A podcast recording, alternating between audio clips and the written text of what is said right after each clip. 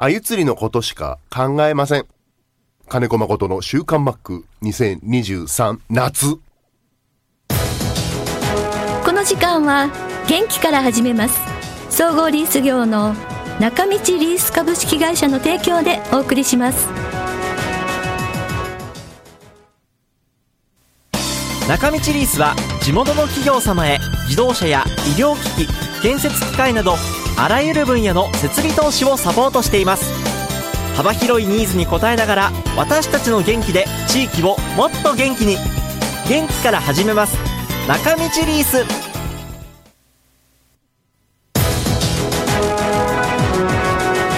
週刊マックは札幌市西区のコミュニティ FM 三角山放送局が 76.2MHz でラジオ放送インターネットスマートフォンでもお送りしています。おはようございます。安村麻里です。8月になりました。8月4日金曜日。今週の週刊マックは7月19日の収録の音源からお送りします。ロッテマリーンズのポランコ選手や元ファイターズの石川慎吾選手西村投手についてそしてメジャーリーグでよく見るんですけれども内野ゴロを素手で取る選手についても話していますではどうぞちょうど16日日曜日の試合だったんですけれども、マリーンズ。ポランコ選手の3本塁打、ホームラン、すごかったですね。ロッテの外国人選手もすっかりいい雰囲気でチームに馴染んでいるように感じますが、マックが外国人選手のコミュニケーションで心がけていることはありますか？いやー、特にないですけどね、ええ。うん、普通に挨拶したり、うん。気になるところは話をしたりという、うんうんうん。うん特に日本人の選手と変わらないスタンスで話はしてますけど、はい。あのポランコはね、はい。去年、ジャイアンツでやってるんで、うんうん。実質日本2年目なんで、ええ。うん、あのですごく真面目だし、明るいし。特にうん。あの難しいところはないですけど、はい。はい、であとはマリーンズに全員ドミニカンなんですね、ああ、はいはい。うん、だから言葉とかも母国語で普段から話せますし、うーん。だから結局、僕もアメリカ行ってましたけど、日本に来てる外国人何人も見てますけど、はい。まずはやっぱ、まあ環境に慣れるかどうかっていうのは言葉ですよね。言葉、ああ、はい。うんうん。でそれが話せる仲間がいるっていうのは、まあ、プラスですよ。うん、そうですね。心強いですね。うん。はい。うん。3本塁打、すごかったですけど、まあ、ポランコ選手だったら12、12本、20本、30本ぐらいいけそうな選手ですよね。そう、そんな感じですか？そうだね、20発、ちょっとペースは遅かったですけどうね。ん。うんはい。あと、これ、石川慎吾選手が、ジャイアンツからマリーンズに移籍しましたね。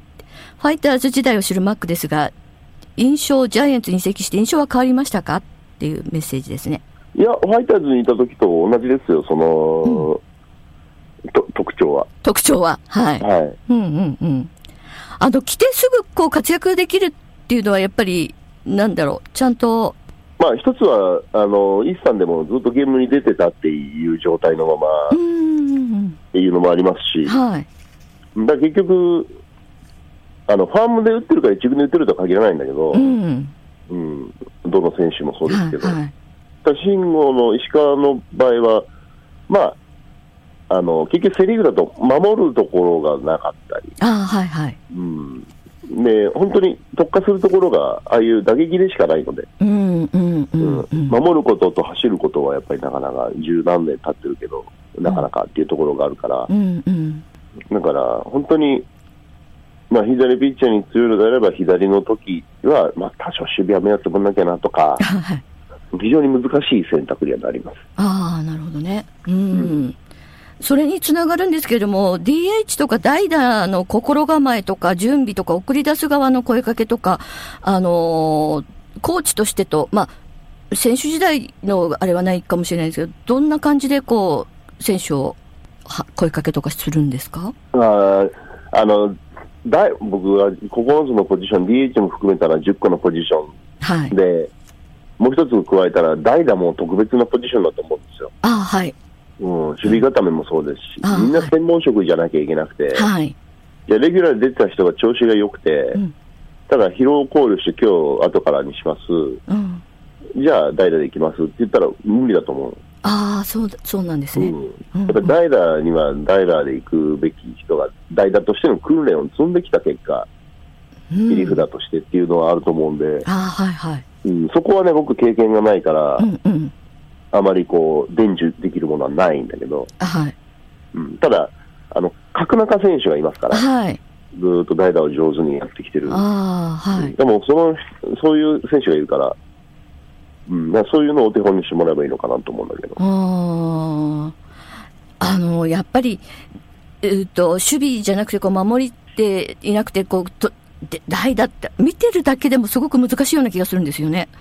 難しいです。うん。だから、なるべく、まあ本人たちも、あ、ここ来たら俺かなって思いながら準備してるとは思うんだけどえ、え。うん、だそれとあまり差が出ないように早めに伝えてあげたいよなって。試合の流れだって、相手のピッチャー交代の系統の先読みだったり、えうん、で彼が行っちゃうとピッチャー変わって、右だったのが左になっちゃうなとか。それでも言ってもらいたいなとかっていう時もありますし、はいはい。でそういう監督のこうプランを、うん。うんまあ、試合の中で彼、うんその代打代打の力が必要になりそうな展開の時には、うん。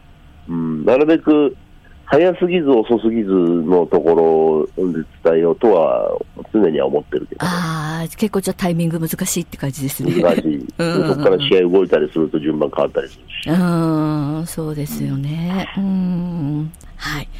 そしてこちらなんですけれども、えー、マリンズのお話続きますが、西村投手が、えーこれ誰だっけな、移籍後とってもいいように見えますが、何かファイターズ時代と変わったところがあるんでしょうか？って。うん、どこが変わったかっていうのは、そこはピッチングコーチと本人とバッテリーに聞かないと、うん。うん、まあ、なんとなく聞いたこともありますけど、うんただ何を変えたっていうのは本人多分ないと思ああ、そうなんですね。うんう。うん。ももともと、あのー体がね、ええ。状態のいい時はいいボール投げますし、えええええうん、状態悪くなると本当にひどいボールになりますし。え。うんうんうん。でも結構こだから、う、うん。うんそれそういうのが見え隠れしながらここまで来てるって感じだとうーん。本人が、その、なんだろう、まだその気にならずにやってほしいかなって感じするけどね。ああ、なん、ああ、そっかそっか。なんとなく調子乗らないで。なるほど。でも結構こう、接戦の1対0とか2対1とか、痺れる場面でも出てくるじゃないですか。まあまあ、それが役割ですけど、どっちかって言ったらうんビハインドの時ですね、0対1とか、うんうんうん 2, 2対2同点とか、うんうんうん。あ1点でもリードした場合のピッチャーの役は決まってるんで、大体。ああ、はいはいはい。うん、だからそこ、まあ一番タフな場面っちゃタフな場面ですけど。うん。うん。でメンタルでもちょ結構、うん、成長したのかな？うん、だから、うんあの、本当に夏場に弱いんですね、過去ね。ああ、はいはい。うん、ドーム球場でありながら夏場には弱いイメージがあるんで。うん。えーこれからこういう暑いところの夏、あと1ヶ月、これしかも6連戦続きますから、はい。うん、ね。うん。未知の世界だと思いますよ。そうですか。うん。そこ乗り切ったら、ちょっとは、え期待できますね。今年はね。うん。はい。はい。えーではこれですね。メジャーリーグを見ていると、内野ゴロを素手で取る選手が多いような気がしますが、日本人はまだでしょうか？怪我のリスクって、クエスチョンマーク。えっと、あれね、うん練習するんですよ。あ、そうなんですそねも。そも股を割って取れない人たちばっかりなんで。ああ、はいはい。うん、だから日本人が過去に教えてきた正しいボール、正しいボールの取り方っていうか、その体に合った補給体制が取れないんですよね。ああ、そうなんですか。はいはい。うん、もう体の作り全く違うんで。ああ、はいはい。うん。うん。んで、でもう一つは、ボールに対して絶対的なスピードがないんで、ああ。あのーやれることも一つはね。うもう一つが、天然芝は打球が止まるんですよ。あ、はいはいはい。だから、衝突することがない。自分のスピードに対してボールもうん遅くなるから、うんうんうん。うんまず一つ素手で取りやすいってこと。あそこから、ランニングスローに関しては、日本人よりも外国人の方が絶対的に長けてるんで、ああ、ランニングスローね。それが合わさって、うん。だ日本の人工芝、今、日本の人工芝もやすあ柔らかくなってきてるけど、ええ。かつての、まあ、札幌ドームとかそうですよね、はいああいう硬い人工芝って言われてる球場では、うん。あのベアベアハンドっていうんだけど、熊の手、あ素手、はい。うん、ベアベアハンドプレーは、うん。打球が遅くならないから、ええ。素手で行くと弾くんですね。あそうすると、なんで今、素手で行かない方がアウトじゃんっていう文句が出る。あ。なるほど。はい。まあ一長一短。ただ、もう本当に、えー日本人が何何百球点ノックを受けるのと同じぐらい、あの、ベアハンドプレーの練習は彼らはやってる。あ、そうなんですか。あの、うんルーキーリーグ時代から。あ、そうなんだ。うーん。日本は高校野球とかからでもそういうことはあんまり教えないっていうかやらないんですか？日本、日本はまず、うん。プレーを完了させるっていうのが一つ、えー最優先になるんで、うん、うん、うん。例えば素手で行きました、弾きました。ああれ普通に取ってればファーストアウトじゃん。ってなるうんことが多いんですよね、タイミング的に。ああ、そうなんですね。まずそこから、うん。えー積み重ねていった先にあるのがそのプレーなんです。うん。日本の場合は。うん、うん、うん、うん。基礎というか、まあ、えー皆さんがよく見る補給体制をうんもう培ってきてるわけです、土台として。うん、うん、うん。それを極めていった先が、であのそういう、えーオプショナルプレうん、うん、うんー。で、えー考え。うん、うん。でアメリカの場合は、まず、それもうん基本プレー、ファンダメンタルプレーっていうんだけどね。うん。基本のプレーの中にそれも組み込まれてるってことです。うん。はい。だから、見栄えどうのこうのってアウトするために、そっちの方が彼にはベストって考える場,、うん場面もあります。ああ、なるほどね。はい。ただ、ミスった時には、こっちから見てると、何、そんなチャラチャラやってんだっていうふうに映ることもある。ああ、そっかそっか。うん。でも彼らにとっては、それは、えー基本プレーのうちの一つ。ああ、はい。でもやっぱり素手で取るのをうまく取らないと痛いですよね。でリスクが二つありますよね。はい。まず、しっかり取れるか。はい。うん、でそこでに、うんその手の中で握り替えて、うん。で、難しい体勢から投げることになるでしょ。うんうんうん。だからしっかり投げれるか、はいいボールがいくか。っていう、うんうん。まあ、ギャンブルプレー、ギャンブルプレーのレベルのタイミングになったらまあわかりますけど、あ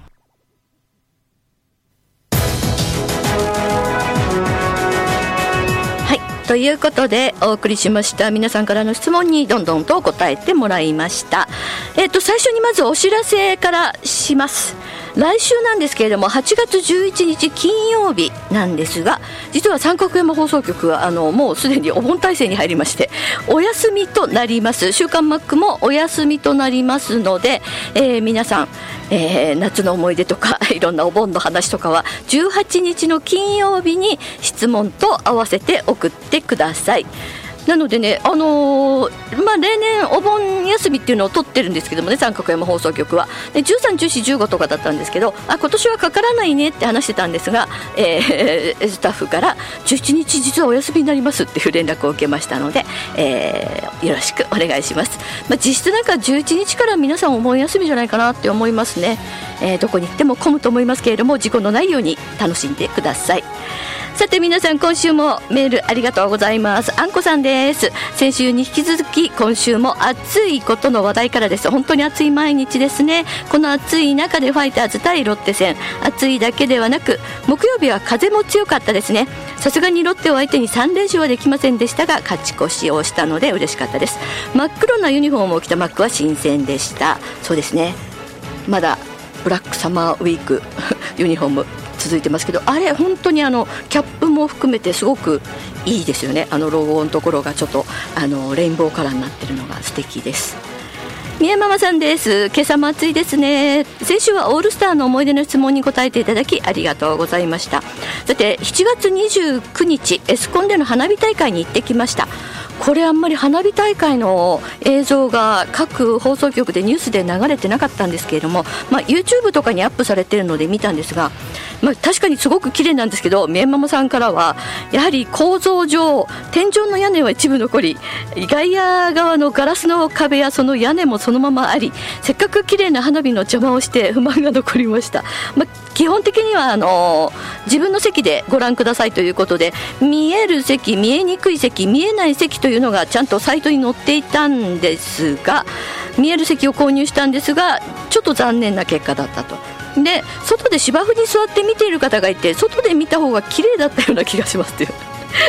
来年は外で見られるように検討してほしいと思いましたということで。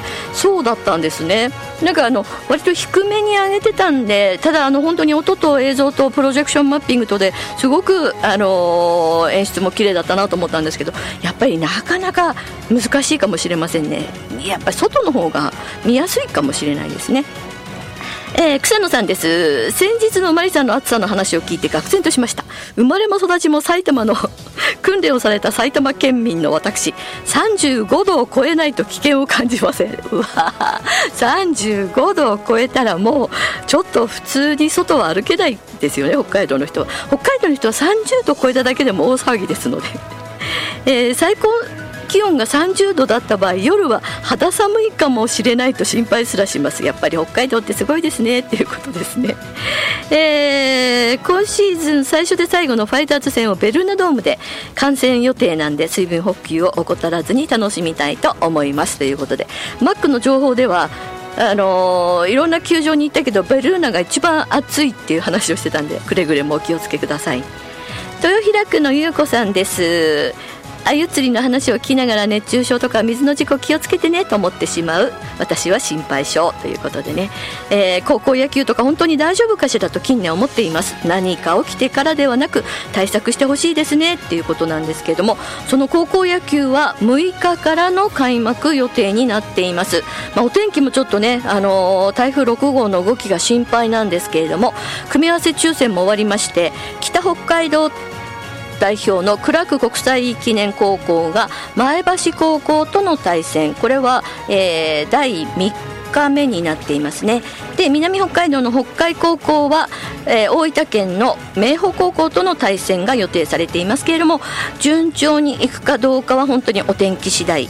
さらには本当にあの毎年毎年言ってますけども甲子園大阪って異常な暑さ、まあ、今どこでも暑いんですけれどもね暑いので本当にあの選手はもちろんですけれども応援に行かれる方もしっかりと対策をしてください。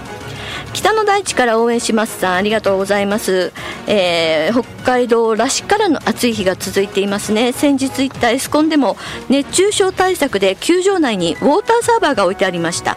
各チーム暑い中での試合が続きますが選手の皆さんは頑張ってもらいたいです。